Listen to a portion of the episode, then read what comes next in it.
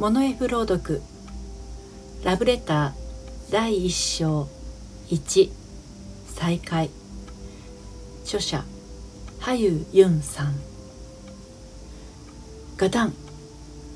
大きな音と振動で僕は目を開けた。はっとして窓の外を見る。見覚えのある景色がガタンゴトンという音とともに流れていく。よかった。乗り過ごしてなかった。ふーっと安堵の息を吐き僕は椅子に座り直した。電車で居眠りして乗り過ごしたりなんかしたらまた子供扱いされるな。駅に到着し外に出るとじりじりと日が照りつけセミが夏を惜しむように騒がしく鳴く声が聞こえる。いまだ真夏を感じさせる9月初旬。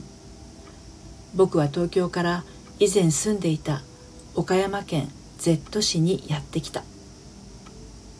暑せっかくいい格好してきたのに汗まみれになりそうだ。もう昼前か。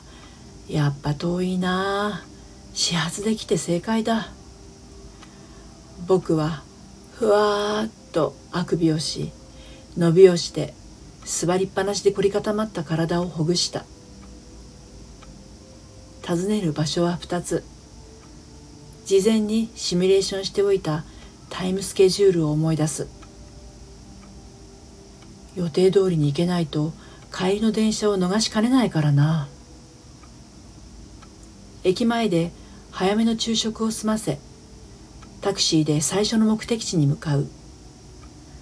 しばらく走ると駅前の整備された風景から見慣れた田園風景になりたくさんの緑が目に飛び込んできた。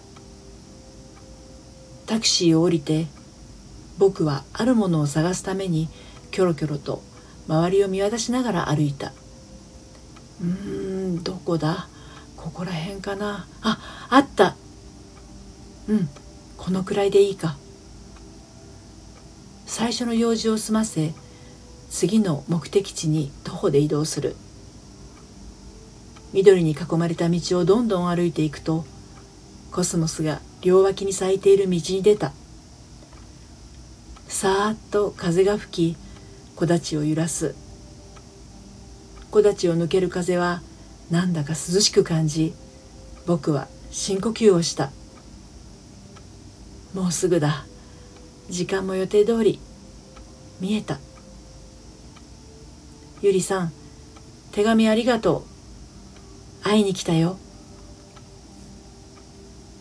最後までお聞きいただいてありがとうございました。第2章に続きます。